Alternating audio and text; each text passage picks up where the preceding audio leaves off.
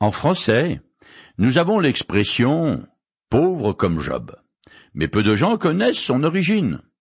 Job est le nom de l'un des livres poétiques de l'Ancien Testament. À côté du fait que ce personnage très pieux a eu des problèmes par-dessus la tête, c'était un sage dans tous les sens du mot. Il a vécu environ deux mille ans avant Jésus-Christ, et c'est lui qui a posé la question fondamentale qui résonne encore dans tout l'univers. Comment un homme serait-il juste devant Dieu? Comment celui qui est né de la femme serait-il pur? L'homme qui n'est qu'un ver, le fils d'homme qui n'est qu'un vermisseau. Job chapitre 25, les versets 4 à 6. Jésus a lui-même répondu à cette question quand il a dit, Oui, vraiment, je vous l'assure, celui qui écoute ce que je dis et qui place sa confiance dans le Père qui m'a envoyé possède dès à présent la vie éternelle et il ne sera pas condamné. Il est déjà passé de la mort à la vie. Jean chapitre 5 verset 24. Cela dit, il a fallu attendre que l'apôtre Paul entre sur scène pour que nous ayons une réponse détaillée à l'interrogation de Job. Oui, mais Paul répond également à cette question en une toute petite phrase très simple quand il dit Quiconque met en Jésus-Christ sa confiance ne sera jamais déçu. L'apôtre tire cette phrase d'une prophétie de l'Ancien Testament qui annonce la venue du Messie en ces termes. C'est pourquoi. Ainsi parle le Seigneur l'Éternel je vais placer en Sion une pierre servant de fondation, une pierre éprouvée, une pierre angulaire d'une grande valeur, servant de fondement solide. Celui qui la prend pour appui ne sera pas réduit à fuir pour sa vie. Ésaïe, chapitre 28, verset 16. Je continue maintenant à lire le chapitre 10 de l'Épître aux Romains. Ainsi, il n'y a pas de différence entre le juif et le non-juif, car tous le même Seigneur qui donne généreusement à tous ceux qui font appel à lui. En effet, il est écrit, tous ceux qui feront appel au Seigneur seront sauvés. Romains chapitre 10, les versets 12 et 13. À la Pentecôte, l'apôtre Pierre a également cité cette dernière phrase qui répond à la question de Job. C'est d'ailleurs à cette occasion que plusieurs milliers de Juifs acceptèrent Jésus-Christ comme leur Messie et Sauveur. La loi, qui n'avait été donnée qu'à Israël, établissait une différence entre le juif et le non-juif. Le salut gratuit met tous les hommes sur le même pied d'égalité. Tout comme il n'y a pas de différence entre juifs et païens en matière de jugement et de péché. Il n'y a pas non plus en ce qui concerne le moyen d'obtenir du salut qui est uniquement par la foi en Jésus quand il était encore sur terre. Il a dit à ses disciples, Personne ne va au Père sans passer par moi. Jean chapitre 14, verset 6. Ça n'a pas changé depuis car aujourd'hui encore, il n'existe qu'une seule porte qui permette d'entrer dans le royaume des cieux, et elle s'appelle Jésus-Christ. D'ailleurs, lui-même a dit, Je suis la porte par où passent les brebis. Jean chapitre 10, verset 7.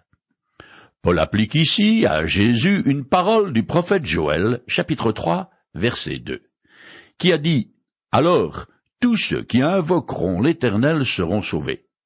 On constate ici que l'apôtre ne fait pas de différence entre l'Éternel et Jésus-Christ. Et puis, l'invocation dont Jésus est l'objet de la part des fidèles, c'est l'adoration et la prière, un culte qui serait une idolâtrie si Jésus n'était pas Dieu fait homme. Comparez Acte 2, verset 21, Acte 7, verset 29 et Acte 22, verset 16, 1 Corinthiens, chapitre 1er, verset 2. Je continue le texte.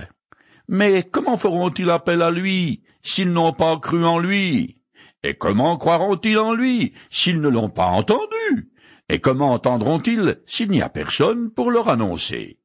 Et comment y aurait-il des gens pour l'annoncer s'ils ne sont pas envoyés? Aussi est-il dit dans l'Écriture qu'ils sont beaux les pas de ceux qui annoncent de bonnes nouvelles. Romains chapitre 10, les versets 14 et 15. Paul aborde les questions soulevées par l'offre de la grâce de Dieu en Jésus-Christ. Elle transforme l'exposé en une discussion. Ces questions sont dirigées contre les Juifs qui s'opposent à ce que le salut soit annoncé aux païens, ce qui est un comble. Car si les Israélites avaient été fidèles à leur vocation, ils auraient eux-mêmes annoncé la bonne nouvelle à toutes les nations. Par contre, les Juifs qui sont contre l'apôtre Paul voulaient bien qu'on fasse de la propagande en faveur de la loi de Moïse, un peu comme certains islamistes qui aujourd'hui voudraient imposer le code de loi de la charia au monde entier. Pour être sauvé, l'homme doit invoquer Jésus par un acte de foi, mais encore faut-il qu'ils aient entendu parler de lui. Paul suit un raisonnement, somme toute logique, pour conclure qu'il est nécessaire que des messagers soient envoyés pour annoncer la bonne nouvelle du salut. La citation de l'Ancien Testament qu'ils sont beaux les pas de ceux qui annoncent de bonnes nouvelles, est tiré d'un message adressé aux Juifs exilés de Babylone qui leur annonçait leur prochaine libération de la captivité. Ce message est suivi de la prophétie d'une autre délivrance grâce à l'œuvre du serviteur de l'Éternel, c'est-à-dire le Christ. Tel est bien l'Évangile, la bonne nouvelle que les Israélites ont refusé de croire. Je continue. Mais malheureusement, tous n'ont pas obéi à cette bonne nouvelle. Ésaïe déjà demandait Seigneur, qui a cru à notre message? Romains chapitre 10, verset 16 et Ésaïe chapitre 53, verset 1er. L'indifférence, ou plutôt l'hostilité des Juifs envers la bonne nouvelle est tellement systématique qu'elle donne l'impression d'être ancrée dans leur gène. Sous l'ancienne alliance, ils étaient rebelles à l'Éternel, au premier siècle, ils ont essayé d'assassiner l'apôtre Paul. Et comme chacun sait, ils ont fait crucifier leur Messie. D'ailleurs, l'apôtre Jean écrit. Malgré le grand nombre de signes miraculeux que Jésus avait faits devant eux, ils ne croyaient pas en lui. Ainsi s'accomplit ce que le prophète Ésaïe avait prédit. Seigneur, qui a cru à ce que nous avons prêché? Et à qui ta puissance a-t-elle été révélée, ô Dieu? Jean chapitre 12, les versets 37 et 38. L'évangile a d'abord été offert aux Juifs, mais seule une petite minorité l'a accepté avec foi. Ensuite, il a été offert aux non-juifs qui dans un premier temps l'ont mieux accueilli, mais qui au final, et dans leur immense majorité, l'ont également rejeté. Je continue le texte. Donc, la foi naît du message que l'on entend, et ce message, c'est celui qui provient de la parole du Christ. Romains, chapitre 10, verset 17. Cette vérité fondamentale résume sous forme de conclusion ce que l'apôtre a déjà dit dans les versets 14 à 16. Au fil des années, bien des gens m'ont dit, T'as bien de la chance d'avoir la foi, j'aimerais bien être comme toi comme si la foi était quelque chose qui vous tombait dessus, comme ça, du haut d'un arbre. Ce n'est pas en étudiant la philosophie, la psychologie ou n'importe quelle idéologie que j'aurai foi en Dieu, mais en lisant et surtout en méditant les textes sacrés. Je n'ai pas le temps, j'ai autre chose à faire, me direz-vous. Votre âme ne vaut-elle donc pas que vous lui consacriez quelques heures de votre vie? Sachez qu'un jour, il vous faudra bien prendre le temps de mourir. Après quoi vient le jugement, dit un texte du Nouveau Testament. Dans l'Hébreu chapitre 9, verset 27. Je continue. Maintenant donc je dis, ne l'ont-ils pas entendu? Mais si, n'est-il pas écrit Leur voix a retenti par toute la terre, leurs paroles sont parvenues jusqu'aux confins du monde. Romains chapitre 10, verset 18. Dans ces paroles, empruntées très librement à un psaume, le 19, verset 5 de l'Ancien Testament, il est question à la fois du témoignage rendu par le cosmos à la gloire de Dieu et de la révélation spéciale que l'Éternel a faite de lui-même au peuple d'Israël. Cette voix se fait maintenant entendre euh, grâce aux prédicateurs de l'Évangile. Il s'ensuit que l'incrédulité des Juifs, comme des païens d'ailleurs, est inexcusable. Elle n'est pas les conséquences de leur arrogance, mais de leur refus délibéré du message de la bonne nouvelle. Je continue. Je demande alors, le peuple d'Israël ne l'a-t-il pas su?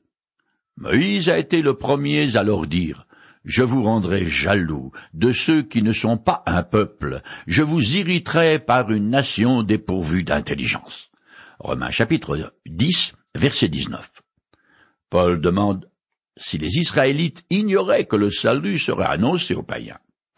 Absolument pas, puisque Moïse leur avait déjà dit, dans Deutéronome chapitre 32, verset 21, qu'à cause de leur idolâtrie, un jour l'Éternel choisirait les païens de préférence aux Juifs.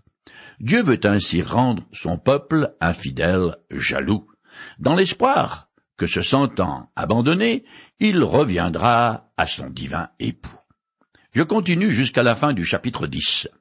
Esaïe pousse même la hardiesse jusqu'à dire J'ai été trouvé par ceux qui ne me cherchaient pas. Je me suis révélé à ceux qui ne se souciaient pas de moi.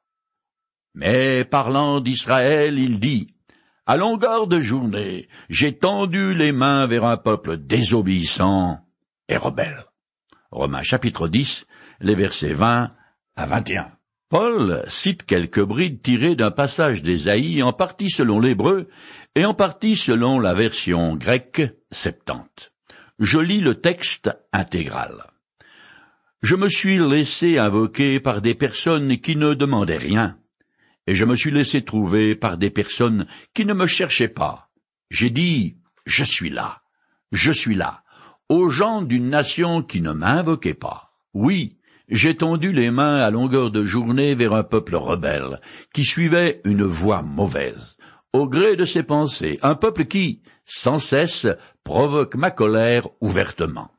Ésaïe chapitre 65, les versets 1 à 3. Garder les mains tendues est une position particulièrement pénible. Si vous essayez, vous le constaterez par vous-même. Cette façon de parler est une manière pour l'Éternel d'exprimer l'amour insondable qu'il voue à Israël. Mais le peuple élu est rebelle de cœur, comme l'a bien dit Étienne, le premier martyr de l'Église, juste avant qu'il soit exécuté. Je le cite. Ô vous, hommes obstinés qui, comme de véritables incirconcis, gardez votre cœur et vos oreilles fermées. Vous résistez toujours à l'Esprit Saint. Vous ressemblez bien à vos ancêtres. Y a-t-il un seul prophète que vos ancêtres n'aient pas persécuté? Ils ont tué ceux qui annonçaient la venue du seul juste. Et vous, maintenant, vous l'avez trahi et assassiné. Oui, vous avez bien reçu la loi de Dieu par l'intermédiaire des anges, mais vous ne l'avez jamais observée. Acte, chapitre 7, les versets 51 à 53. Le prophète Ésaïe prédisait le salut des païens grâce à la prédication de l'Évangile. Dieu a sanctionné la désobéissance, la rébellion et l'incrédulité continuelle des Juifs en se détournant d'eux et en se tournant vers les païens. Mais en même temps, il n'a pas cessé d'implorer son peuple jour et nuit à revenir à lui. Autant Ésaïe que Paul annoncent ici le principe fondamental du règne de Dieu. Le salut est accordé comme une grâce et non comme la récompense aux efforts que mérite l'homme. Cela dit, les païens ne valent pas mieux que les juifs. Le monde entier est contredisant et rebelle à l'égard de Dieu. Mais dans sa miséricorde, il continue à montrer sa patience, reportant son jugement, ne voulant pas qu'un seul être humain périsse. 2 Pierre, chapitre 3, verset 9. Moi, quand je constate l'injustice qui règne sur terre, l'exploitation de l'homme par l'homme dans tous les pays, sans exception, si j'avais la charge de gouverner la terre, je commencerais avec un très gros bulldozer. Mais l'Éternel, lui, est un Dieu de grâce. Il tend les bras vers un monde rebelle et moqueur, et il attend que certains veuillent bien se repentir. Nous voici arrivés au chapitre 11, dans lequel Paul expose l'avenir d'Israël dans le plan de Dieu. En examinant le douloureux problème de l'incrédulité d'Israël, l'apôtre a d'abord affirmé que l'Éternel est tout à fait libre d'appliquer les promesses qu'il a faites à ses ancêtres uniquement Juifs fidèles. Deuxièmement, la partie du peuple élu, qui rejette le salut qui lui est offert en Jésus-Christ, est mise de côté et s'attire le châtiment divin. Maintenant, Paul va montrer qu'une minorité d'Israélites a la foi en son Messie, et que son rejet par la majorité a pour conséquence le salut des païens. Deux questions restent en suspens. L'Éternel a-t-il rejeté son peuple de façon définitive? Et qu'advient-il des promesses qui concernent exclusivement les Israélites? Sont-elles réduites à néant à cause de leur rejet du Christ? Je commence à lire ce chapitre 11. Je demande donc, Dieu aurait-il rejeté son peuple Assurément pas. En effet, ne suis-je pas moi-même israélite, descendant d'Abraham, de la tribu de Benjamin? Romains chapitre 11, verset 1er. Dans sa question-réponse, Paul fait allusion à deux citations de l'Ancien Testament qui sont Il a plu à l'Éternel de faire de vous son peuple. C'est pourquoi il ne vous abandonnera pas, car il tient à faire honneur à son grand nom. Jamais l'Éternel ne délaissera son peuple. Il n'abandonnera pas celui qui lui appartient. Un Samuel chapitre 12 verset 22 et Psaume chapitre 94 verset 14. Il existe d'autres passages de l'Ancien Testament qui déclarent que jamais, non grand jamais, ne sera abolie la relation privilégiée de l'Éternel avec Israël. Je lis un exemple. Voici ce que déclare l'Éternel qui place le soleil pour éclairer le jour, et qui établit les lois qui règlent la course de la lune, et des étoiles pour éclairer la nuit, qui agite la mer et fait mugir ses flots, et qui a pour nom l'Éternel, le Seigneur des armées célestes. Il faudrait que ces lois soient supprimées par devant moi, déclare l'Éternel, pour que la descendance d'Israël cesse aussi pour toujours d'être une nation devant moi. Jérémie chapitre 31, les versets 35 et 36. De plus, lui, Paul, un Israélite jusqu'au bout des ongles, est la preuve vivante que tout le peuple élu n'a pas été rejeté en bloc. Tel est aussi le cas des autres apôtres et des premiers croyants qui étaient tous juifs. Déjà sous l'ancienne alliance, l'Éternel s'était choisi du milieu d'Israël un petit peuple qui le vénérait. Il agit de même aujourd'hui envers les Juifs et le reste du monde. Je continue le texte. Non, Dieu n'a pas rejeté son peuple qu'il s'est choisi d'avance. Rappelez-vous ce que dit l'Écriture dans le passage rapportant l'histoire d'Élie dans lequel celui-ci se plaint à Dieu au sujet d'Israël. Seigneur, ils ont tué tes prophètes, ils ont démoli tes autels, et moi je suis resté tout seul. Et voilà qu'ils en veulent à ma vie. Romains chapitre 11, versets 2 et 3.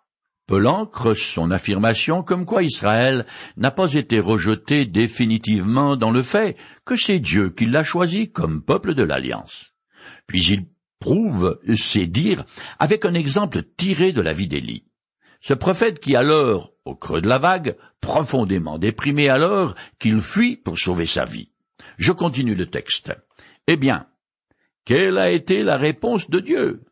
J'ai gardé en réserve pour moi sept mille hommes qui ne se sont pas prosternés devant le dieu Baal. Il en est de même dans le temps présent. Il subsiste un reste que Dieu a librement choisi dans sa grâce. Or, puisque c'est par grâce, cela ne peut pas venir des œuvres, ou alors la grâce n'est plus la grâce. Romains chapitre 11, les versets 4 alors qu'une idolâtrie rampante et grotesque règne en Israël Nord, il s'y trouve encore sept mille hommes, sans compter les femmes, qui ne se sont pas inclinés devant l'idole Baal. Roi 19, verset 18. Quoi qu'il arrive, il existera toujours un petit peuple, un peuple nouveau, que Dieu choisira et qui lui sera fidèle et dévoué. Paul est l'un d'entre eux indépendamment des actions des hommes, dans sa grâce. Dieu exerce sa souveraineté et le principe de l'élection. Je continue. Que s'est-il donc passé? Ce que le peuple d'Israël cherchait, il ne l'a pas trouvé. Seuls ceux que Dieu a choisis l'ont obtenu. Les autres ont été rendus incapables de comprendre conformément à ce qui est écrit. Dieu a frappé leur esprit de torpor, leurs yeux de cécité et leurs oreilles de surdité. Et il en est ainsi jusqu'à ce jour. Romains chapitre 11, les versets 7 et 8. La citation de Paul provient de deux passages. Ésaïe chapitre 29 verset 10 et Deutéronome chapitre 29 verset 4. De deux époques différentes, mais au fil des siècles, les Juifs ne changent pas. Par orgueil, les chefs d'Israël ont rejeté Jésus, alors Dieu les a frappés d'aveuglement, et ils ont entraîné la masse du peuple avec eux dans leur sillage.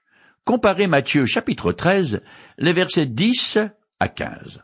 Jean chapitre 12, les versets 37 à 43.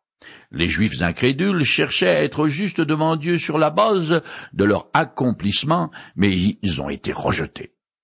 Seuls les élus que Dieu choisit acceptent sa grâce et font partie de son peuple. La souveraineté de Dieu et la responsabilité de l'homme fonctionnent ensemble, en parallèle, mais sur des plans différents. L'un est aux cieux et l'autre sur la terre. Je continue.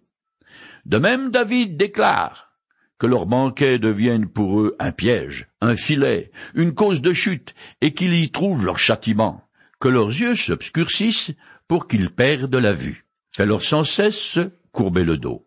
Romains chapitre 11, les versets 9 et 10.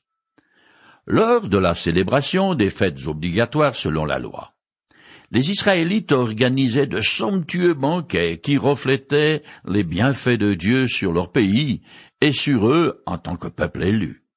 La bonté de l'Éternel à leur égard et le symbolisme de ces fêtes auraient dû les encourager à demeurer fidèles à leur Dieu et les conduire à accepter Jésus-Christ lorsqu'il s'est présenté à eux.